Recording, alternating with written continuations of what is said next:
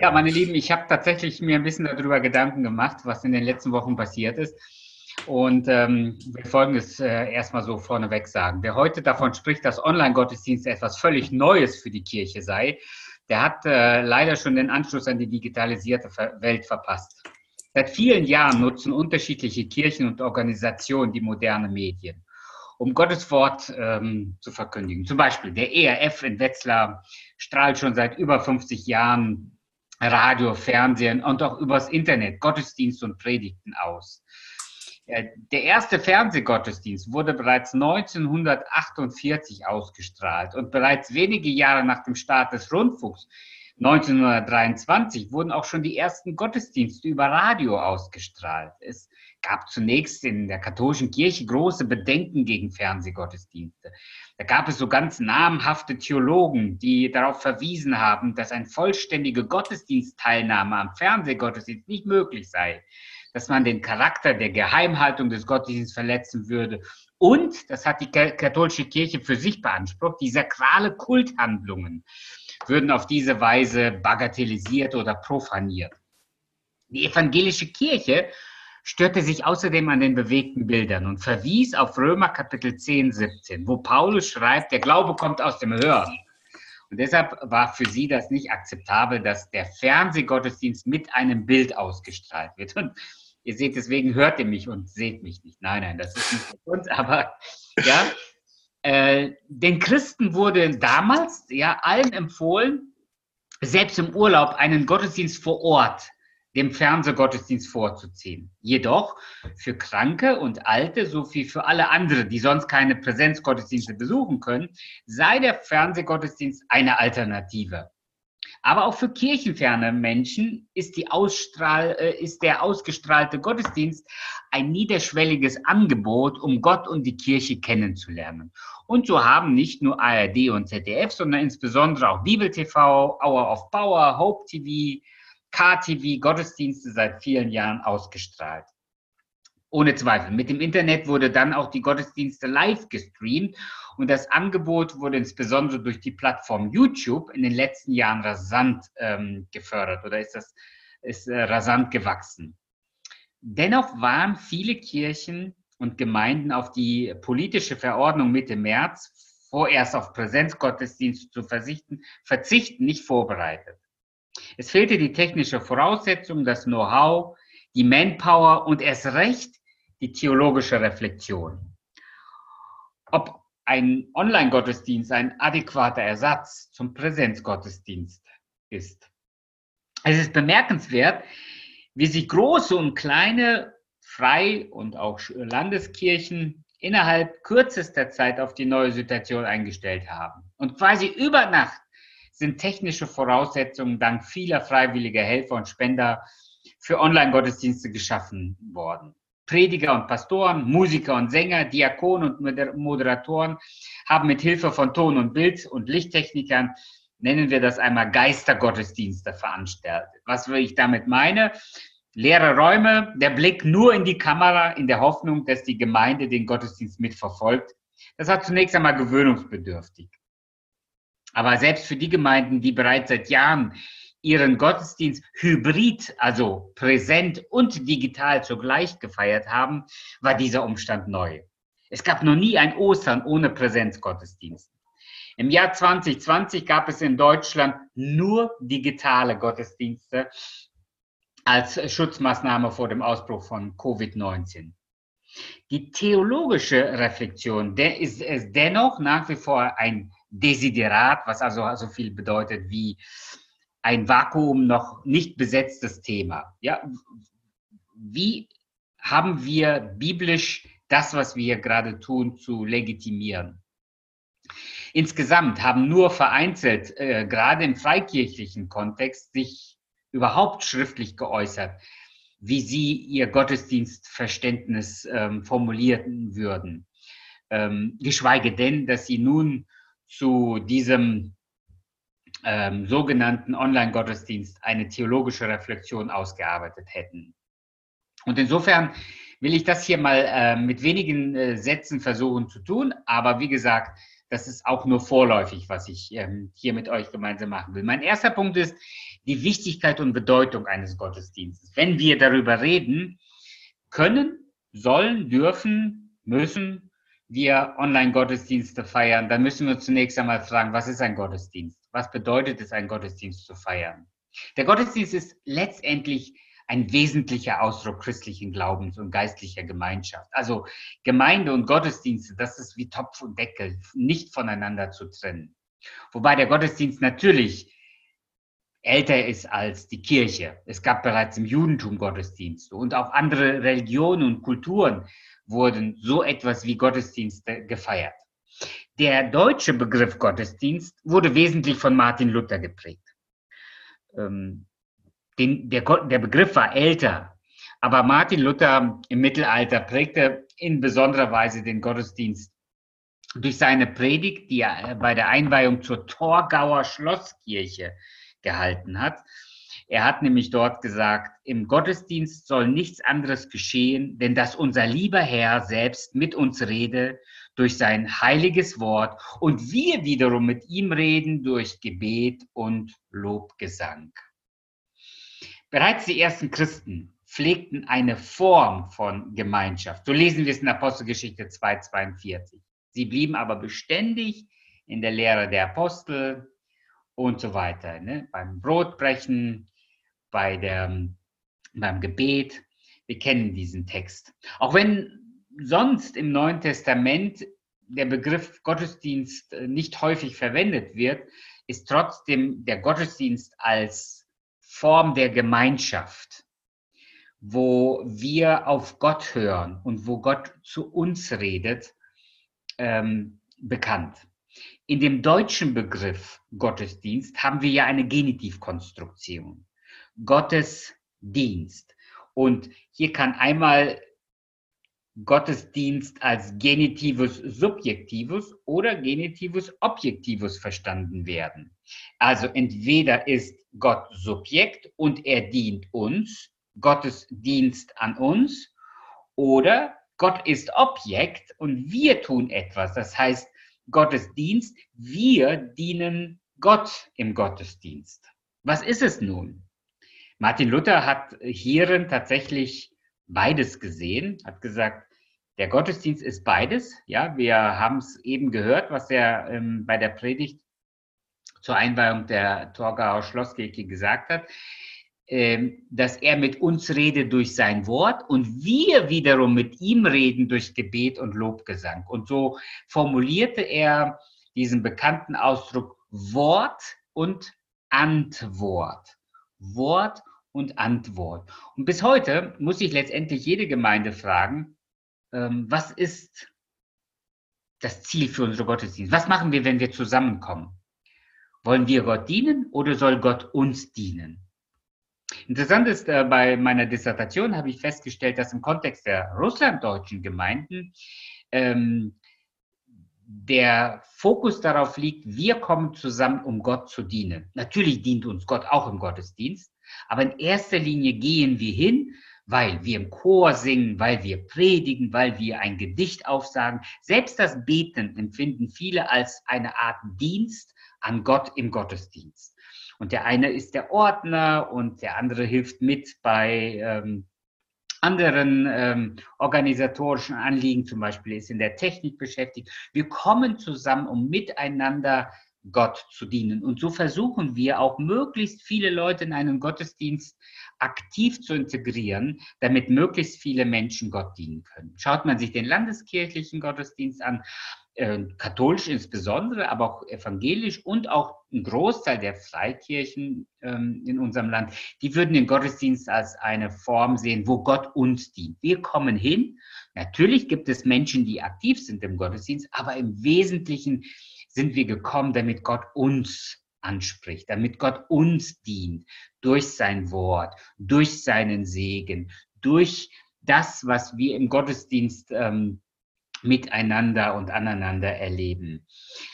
Schauen wir noch mal ganz kurz in das Neue Testament. Der griechische Begriff Liturgia, ähm, den, den wir heute unter dem Begriff Liturgie kennen, wird kaum verwendet im Griechischen. Und im Wesentlichen, wenn man das jetzt zusammenfasst, da kann man, zusammen, äh, ähm, kann man zusammenfassend festhalten, was Albrecht in einem seiner Bücher schreibt. Er sagt, das Neue Testament überliefert uns keine Normalagenda, also kein, kein Ablauf für einen Gottesdienst, nach der wir heute noch alle christlichen Konfessionen Gottesdienst halten könnten. Wir finden jedoch bei Jesus und in der Urgemeinde Ansätze zur Bildung einer liturgischen Form und Formel. Also mit anderen Worten, es gibt gewisse Anzeichen, es gibt gewisse Ansätze, die wir verwenden können oder die wir nutzen können, sagen können, das war damals schon wichtig für den Gottesdienst, das sollten wir beibehalten. Und in dieser Weise können wir vom Neuen Testament zumindest, wenn es darum geht, die Bedeutung und Wichtigkeit des Gottesdienstes festzuhalten, tendenziell Merkmale eines Gottesdienstes ableiten. Wesentliche Begriffe für das Zusammenkommen der Gemeinde wären zum einen Synerkomai, das Zusammenkommen, zum Beispiel 1. Korinther 14, 26. Was ist nun, Brüder, wenn ihr zusammenkommt? Also da steht nicht unser deutsches Wort Gottesdienst zusammen, aber zusammenkommen, das ist das, was wir tun, wenn wir Gottesdienst feiern. Wenn ihr nun zusammenkommt, sagt Paulus, so hat jeder einen Psalm, eine Lehre, eine Offenbarung, hat ein Sprachenreden, hat eine Auslegung. Alles geschehe zur Erbauung. Hier wird Gottesdienst tatsächlich, ich sage jetzt schon fast definiert oder beschrieben. Hier wird gesagt, was im Gottesdienst geschehen soll. Hier wird aber dafür das Wort Zusammenkommen benutzt. Synagomai ist ein anderes Wort, das ähnlich übersetzt werden kann, sich versammeln, zum Beispiel in Apostelgeschichte 14, 27. Als sie dort ankamen, versammelten sie die Gemeinde. Ne? Die Gemeinde kommt zusammen oder sie wird eingeladen, sie wird gesammelt. Ja? Das gleiche Wort wird in Matthäus 6 für die Vögel verwendet. Sie sammeln nicht. Und ihr sammelt euch. Also das ist der Begriff, der dahinter steckt. Die Gemeinde wurde versammelt und was hatten sie getan? Apostelgeschichte 14, 27. Und sie verkündeten, wie viel Gott durch sie getan hat und wie er den Heiden die Tür des Glaubens aufgetan hat. Das heißt, hier kam Gemeinde zusammen, um zu hören, was Gott ähm, an großen Wundern und Taten bei der Missionsreise getan hatte. Wir machen schnell weiter. Es gibt den Begriff der Ekklesia. Das sind die, die zusammengekommen sind. Ja, zum Beispiel in 1. Korinther 11, 18. Denn erstens höre ich, dass wenn ihr in der Gemeinde Ekklesia zusammenkommt, wenn ihr in der Ekklesia zusammenkommt, und dann kritisiert Paulus, dass es dort Streit und Spaltungen in der Gemeinde ähm, vorkamen. Oder in 1. Korinther 16, im selben Brief, sagt Paulus, es grüßen euch die Ekklesia in der Provinz Asien. Und dann im äh, Weiteren sagt er, es grüßen euch vielmals die im Herrn Aquila und Priska samt der Gemeinde in ihrem Haus, die Ekklesia in ihrem Haus. Das heißt, einmal sind sie an verschiedenen Orten und die verschiedenen Orte grüßen und hier einmal grüßt eine wahrscheinlich Hausgemeinde. Also Ekklesia als ein Ausdruck von einer gewissen Gruppe, von einer Größe, von Gläubigen. Koinonia, das wird uns gleich der Wolfgang Ertel noch etwas ausführlicher beschreiben, aber es geht tatsächlich da um das, um, um, um das uns so vertraute Wort Gemeinschaft. Die Frage ist nur, was ist Gemeinschaft? Ist Gemeinschaft wirklich zusammenkommen in einen Raum, in Reihen sitzen und alle nach vorne schauen oder ist Gemeinschaft tatsächlich mehr? Gehen wir gleich drauf ein. Also nochmal, Apostelgeschichte 2, 42. 2,42, sie verharrten in der Lehre der Apostel, in der Gemeinschaft, im Brotbrechen und in den Gebeten. Was tat man denn, wenn man zusammenkam in der Gemeinde? Eben, man lebte diese Gemeinschaft, man predigte, man, ich zähle das jetzt nur kurz auf und lasse die Bibelstellen weg. Ich will das Ganze nochmal verschriftlichen in einem Vortrag ähm, in einem, äh, wollte ich, in einem ähm, Artikel, wollte ich sagen. Und da kann man das gerne in aller Ruhe nachlesen. Ja? Also man, man hört auf Gottes Wort, man las aus, ja, 1. Timotheus 4,13 muss ich doch kurz zitieren. Fahre fort mit Vorlesen. Und das griechische Wort, das hier für Vorlesen verwendet wird, meint sowas wie öffentliches Lesen. Das heißt, andere haben zugehört, wenn hier gelesen wurde, ja. Also was wurde gelesen? Vermutlich in erster Linie das Alte Testament und dann wahrscheinlich die Briefe und die Bücher, die schon damals dann vorhanden waren vom Neuen Testament und vielleicht auch noch andere Literatur im Sinne von erbaulicher Literatur. Denn es heißt, fahre fort mit Vorlesen, mit Ermahnen, mit Lehren, bis ich komme, sagt Paulus zu ähm, seinem jungen Mitarbeiter Timotheus. Oder Kolosser 4, 16. Äh, Und wenn der Brief bei euch gelesen ist, so veranlasst, dass er auch in der Gemeinde Laodicea gelesen werde. Und dass auch ihr den aus Laodicea lest. Das heißt, hier wurden Briefe miteinander ausgetauscht. Also hier ne, können wir schon die ersten Überlegungen anstellen. Paulus war nicht immer anwesend, wenn, ich sag mal, seine Stimme gehört wurde oder sein Text gelesen wurde, richtig? Paulus war nicht da, sondern Paulus, wir kommen gleich auch nochmal dazu. Paulus sagt dann gelegentlich, in meinem Geiste bin ich bei euch ne?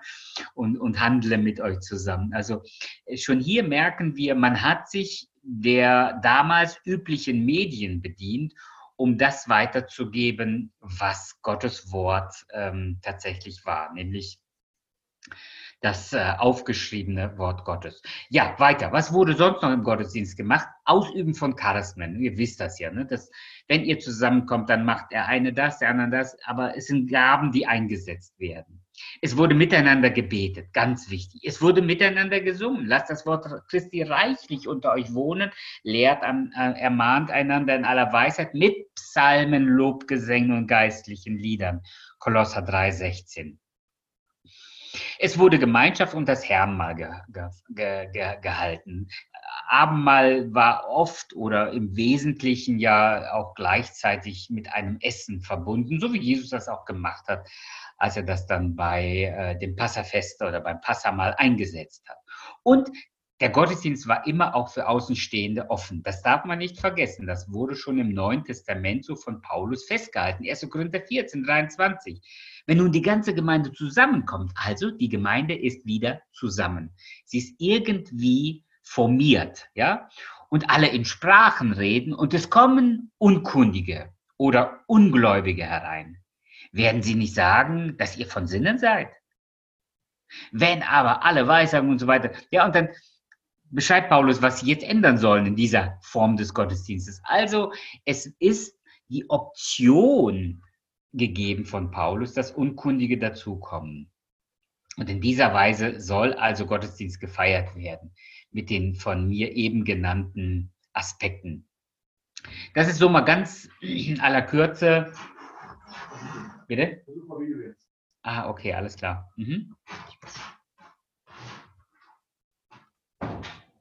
Ja, wunderbar. Jetzt könnt ihr mich auch sehen. Ob das jetzt dem Vortrag dienlich ist, sei mal dahingestellt. Aber äh, ich mache das gerne jetzt auch mit Kamera. Der Johannes hat lang genug rumgetüftelt, sodass er das auch rausgefunden hat. Okay, also weiter. Ähm, ich muss mich hier kürzer fassen. Zu guter Letzt will ich hier zusammenfassend sagen, der Gottesdienst im Neuen Testament war zum einen das, was man unter, unter unserem Verständnis sagen würde, es war Liturgie. Das heißt, äh, es waren Elemente, formelle Elemente, die man hatte, um den Gottesdienst zu feiern. Und dann aber hatte es dieses feierliche Element, da wo man Gemeinschaft hatte, da wo man im Gespräch war, im Austausch war, ähm, da wo man ähm, auch sogar miteinander gegessen und gefeiert hat. Und in dieser Weise ja unterscheidet sich sicherlich äh, ja der Gottesdienst des Neuen Testaments in manchen Hinsichten von unseren. Ähm, deshalb ist Gottesdienst damals mehr gewesen als nur ein 60-minütiger, eine 60-minütige Liturgie. In unserem Kontext würden wir sagen, also wenn es hochkommt, haben wir irgendwie noch ein Kirchencafé ein paar Gespräche im Kirchenhof und dann sind wir aber auch alle wieder weg. Ähm, wir kennen sowas nicht wie nach dem Gottesdienst noch zusammen Mittagessen. Doch bei Feiern, das machen wir schon mal. Und in einzelnen Gemeinden soll es das auch sogar geben, dass eine Gemeinde auch nach dem Gottesdienst noch miteinander ist. Aber ich muss ehrlich zugeben, wenn ich so hm, unsere Kultur mir anschaue, dann ist das eher eine Rarität. Das, das kommt nicht so häufig vor. Viel häufiger begegne ich sowas, zum Beispiel, wenn ich äh, in anderen Ländern bin. In USA, selbst in USA ist sowas viel häufiger anzutreffen als bei uns. Gottesdienst, also in diesem Sinne im Neuen Testament, ein wichtiger Bestandteil des Glaubens, des gelebten Glaubens, was am Sonntag gefeiert wird und in der Woche gelebt wird. Weil wenn wir dann Begriffe wie Jakobus 1, 27 lesen, der wahre Gottesdienst ist Witwen und Waisen zu besuchen. Oder Römer 12, Vers 1 und 2. Er stellt euch nicht der Welt gleich, sondern Veränderung eures Sinnes. Und ja, der wahre Gottesdienst ist, dass wir unsere Leiber hingeben. Dann sehen wir, dass Gottesdienst im Neuen Testament eben etwas ganzheitliches ist. Das ist einmal gefeiert und dann aber gelebt. So, der, mein zweiter Punkt ist ähm, Grenzen und berechtigte theologische Bedenken beim Feiern des Online-Gottesdienstes. Nach einer kurzen Ausführung der, zur Bedeutung des Gottesdienstes wollen wir uns ganz kurz über Grenzen Gedanken machen. Bei den Grenzen möchte ich Folgendes sagen. Wir haben uns längst in unseren Kirchengebäuden begrenzt. In den ersten vier Jahrhunderten hatte die Kirche keine eigenen Räume. Das heißt, man traf sich wo? Wir haben es gelesen, Apostelgeschichte 4, äh, Apostelgeschichte 2, 42, Apostelgeschichte 5. Wo traf man sich? Man traf sich in den Häusern und im Tempel. Oder wenn Paulus unterwegs war, dann ging er oft in die Synagoge, um die Menschen zu treffen. Oder er ging an Plätze wie zum Areopag, um die Menschen zu treffen. Das heißt, oft ging man raus, um den Menschen zu begegnen, um, den Mensch, um die Menschen zu erreichen. Aber, ich sage das jetzt auch mal so, man zog sich auch zurück in die Hauskreise. Das war relativ privat. Da war vermutlich oder häufig nur die Gemeinde zusammen. Vielleicht kam auch mal ein vereinzelten Gast dazu oder vielleicht waren es bewusst auch offene Häuser, so dass man dort auch mit Gästen immer rechnen konnte. Was wir aber festhalten können, ist, dass äh, die Kirche keine Gebäude hatte. Irgendwann haben wir Kirchengebäuden äh, aufgerichtet und damit natürlich auch ähm, der Gemeinde ein Zuhause gegeben. Ich bin ein großer Befürworter von Kirchengebäuden, aber wir haben mit den Kirchengebäuden uns Grenzen gesetzt. Räumliche Grenzen zum Beispiel. Ja, wir, wir, wir klagen ganz oft über Raumprobleme. Wir können nicht mehr für alle äh, einen guten Platz in der Gemeinde finden. Oder wir begrenzen uns dadurch, wir sind nicht mehr flexibel, wir sind nicht mehr mobil. Hier steht die Kirche und die werden wir auch nicht einfach so verrücken können, sondern wir werden an dieser Ort immer wieder zusammenkommen müssen, weil hier an diesem Ort unsere Kirche ist. Und so ist quasi äh, ja auch parallel dazu der Online-Gottesdienst mit Grenzen behaftet.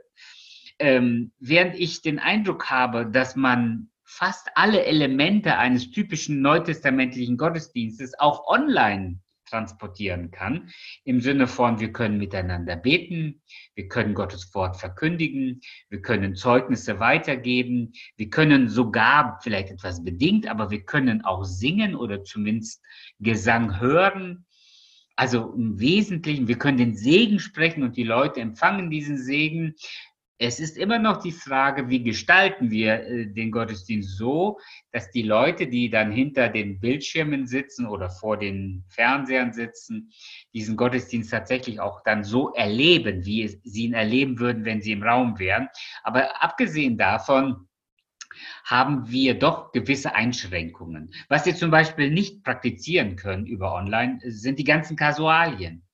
Wir können zumindest zunächst mal rein von dem Ablauf keine Trauung durchführen. Wie stellen wir uns das vor? Okay, spätestens bei der Beerdigung wird es schwierig. Wie will man eine digitale Beerdigung feiern?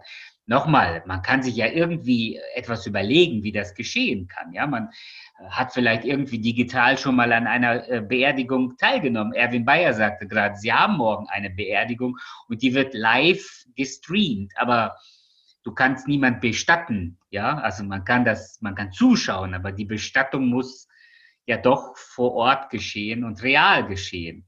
Ähm, dasselbe würde ich für die Taufe sehen. Auch das Abendmahl, ich weiß, einige Gemeinden, hier sind bestimmt auch Vertreter in diesem Webinar, die äh, auch schon das Abendmahl über Livestream gefeiert haben. Wir, wir müssten mal über die Erfahrungen austauschen. Aber man muss schon sagen, also äh, das kann man nur real feiern und das andere ist dann doch irgendwo nur bedingt möglich.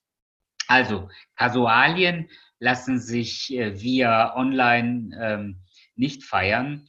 Äh, persönliche Begegnungen und die Mahlgemeinschaft. Wir können nicht es, es, es soll Leute gegeben haben, die sich zum Zoom Kaffee trinken getroffen haben. Ja, aber das ist nicht, wovon wir reden, wenn wir zusammen Kaffee trinken. Also die gemeinsame Mahlgemeinschaft kann nicht gelebt werden. Es fehlt das gesamte Bild.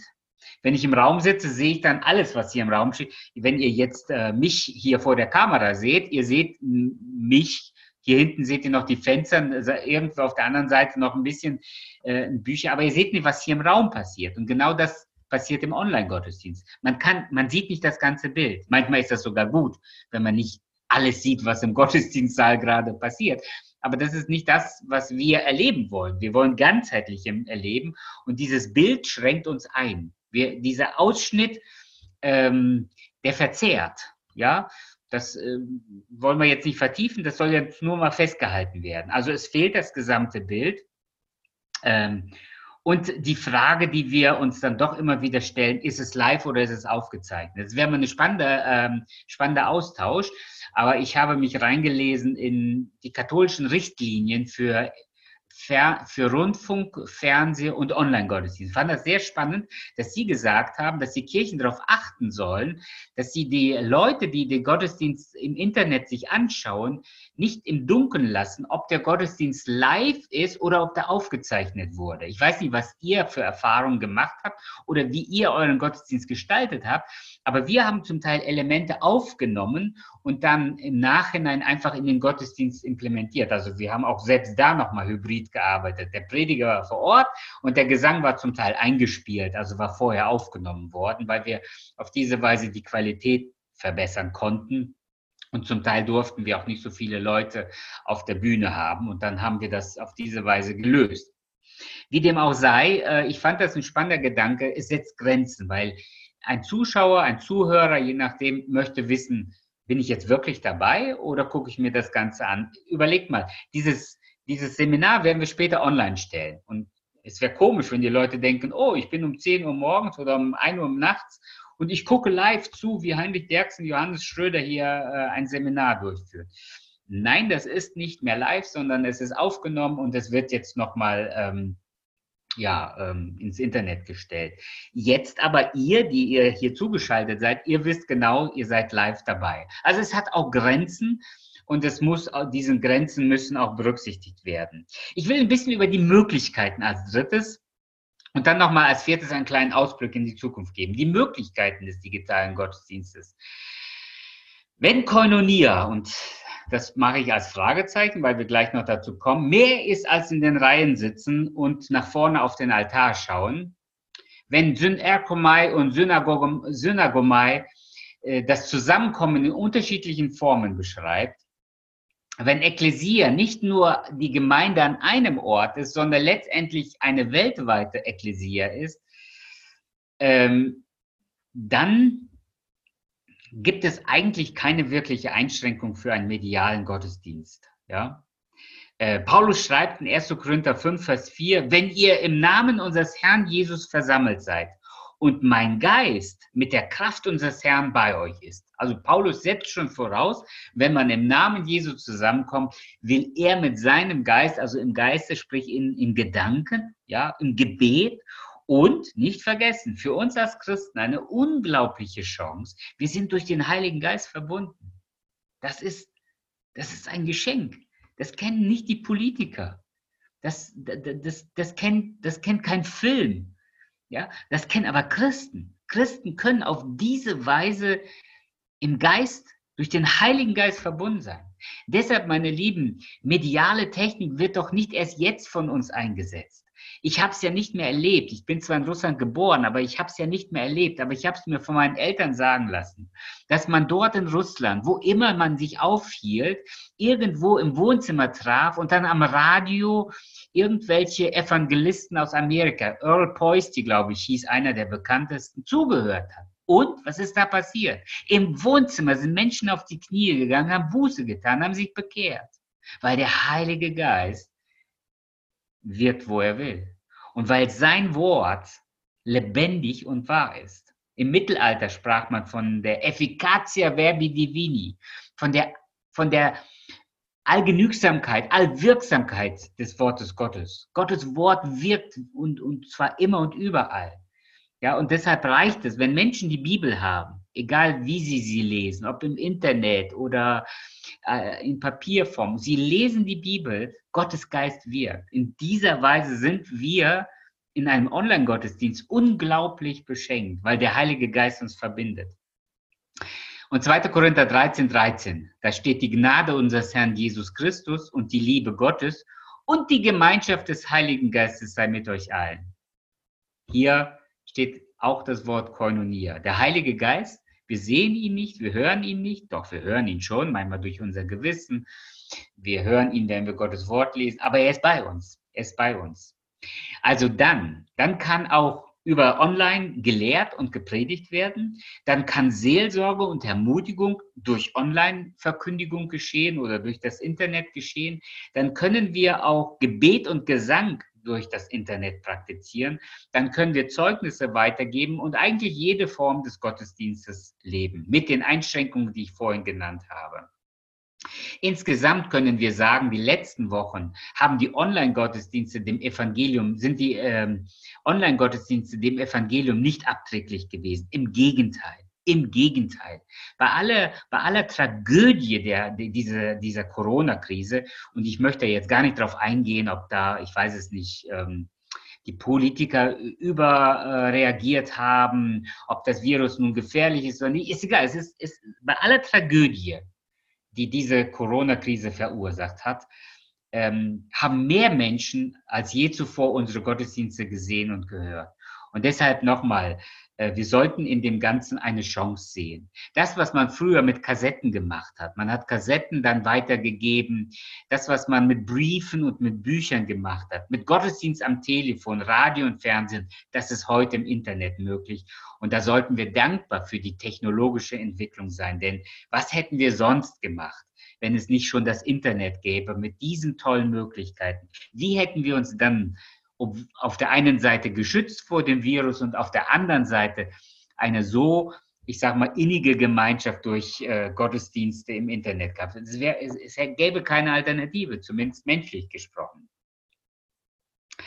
Ich will ein paar wesentliche Aspekte beim Online-Gottesdienst äh, nochmal bedenken mit euch. Richtlinien sollte man erstellen, wie man sich konzentriert verhalten kann beim Gottesdienst. Das, das ist etwas, was die Kirche nämlich vorgibt. Sie sagt, okay, wenn man schon irgendwie einen Gottesdienst medial, digital wahrnimmt, dann sollte man sich dessen, ihr, ihr erinnert euch an das Eingangsvideo. Ja, was machen wir jetzt? Können wir reden, während der da im Internet redet oder nicht? Singen wir mit? Falten wir die Hände. Man sollte ein paar Richtlinien den Leuten mitgeben, wie sie den Gottesdienst gestalten sollen. Mir sagte das jetzt jemand, ich möchte die Person nicht namentlich nennen, wenn ich sonntags den äh, Internetgottesdienst verfolge, ziehe ich mich vorher wie am Sonntag an, setze mich hin, zünde eine Kerze bei mir im Wohnzimmer an und dann setze ich mich so hin, als würde ich im Gottesdienst sitzen. Und die anderen keine Ahnung, die sitzen im Pyjama, die liegen im Bett. Ich weiß es nicht, was die alles machen. Aber deswegen, man sollte mal wesentliche Aspekte, wie man äh, den Online-Gottesdienst gestalten will, man sollte ein paar Richtlinien weitergeben. Der Gemeinde ein paar gute Tipps geben, wie man so einen Online-Gottesdienst verfolgen sollte, wie man sich verhalten sollte. Man sollte äh, in der Gemeinde festhalten, was beim Filmen gezeigt wird und was nicht. Ja, also zum Beispiel sollte man keine Gesichter von, den, von den Gottesdienstbesuchern zeigen während dem Gebet oder während der Predigt die bunten Fenster der Kirche äh, einblenden. Äh, das würde die Leute irritieren. Ihr versteht. Auch da, die Leute, die, die filmen, die haben ja, die, die zeigen ja immer nur einen Ausschnitt. Deshalb muss man da mal auch diese Leute schulen, damit sie wissen, was filme ich wann damit da nicht Irritationen entstehen. Ich weiß nicht, ich vermute mal, wenn wir gleich ins Gespräch kommen würden, würden da viele äh, hilfreiche Tipps noch beikommen, ja? Wie kann man gemeinsam singen? Wie kann man gemeinsam beten? Jemand sagte mir heute noch, wir haben das Vaterunser Gebet, hat nicht so gut geklappt über Internet, ja? Aber all diese Dinge mal gemeinsam bedenken.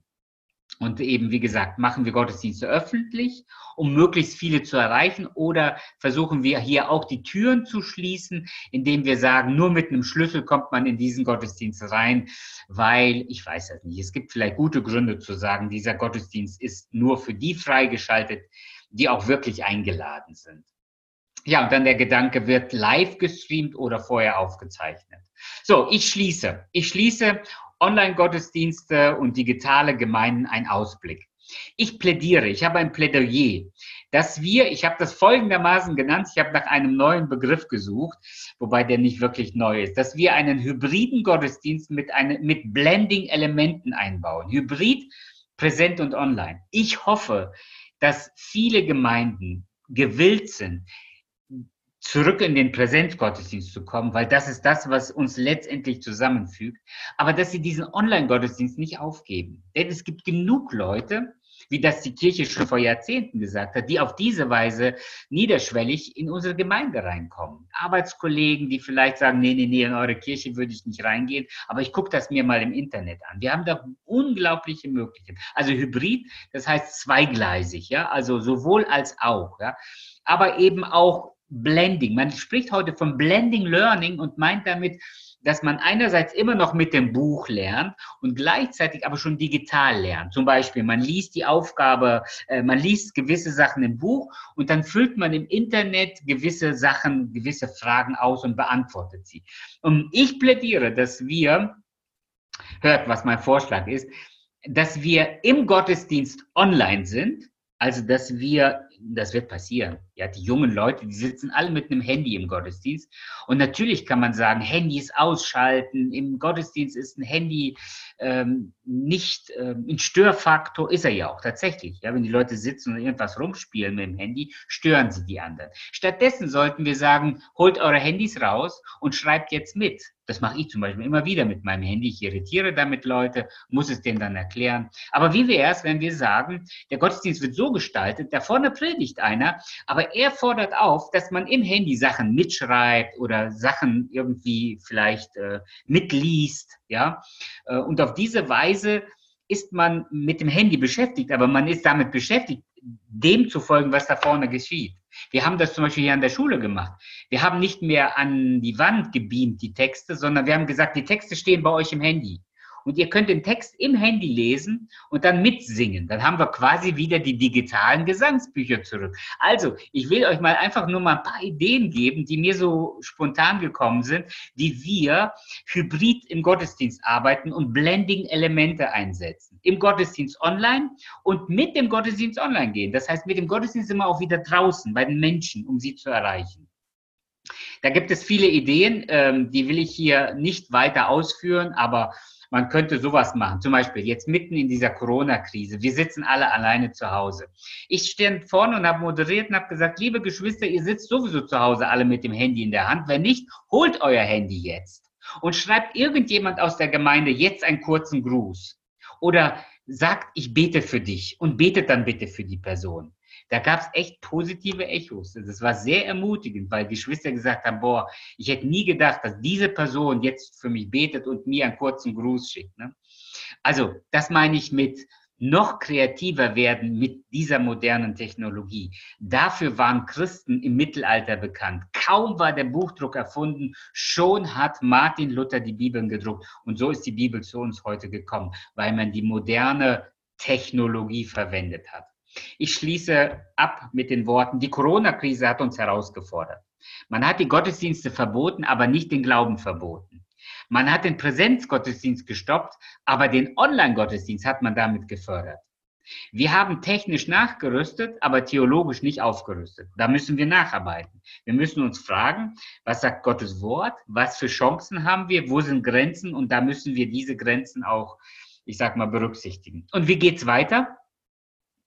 Ich will mit den Worten von Churchill enden, der am Ende des Zweiten Weltkriegs gesagt hat, das ist nicht das Ende, aber auch nicht der Anfang, das ist erst das Ende vom Anfang.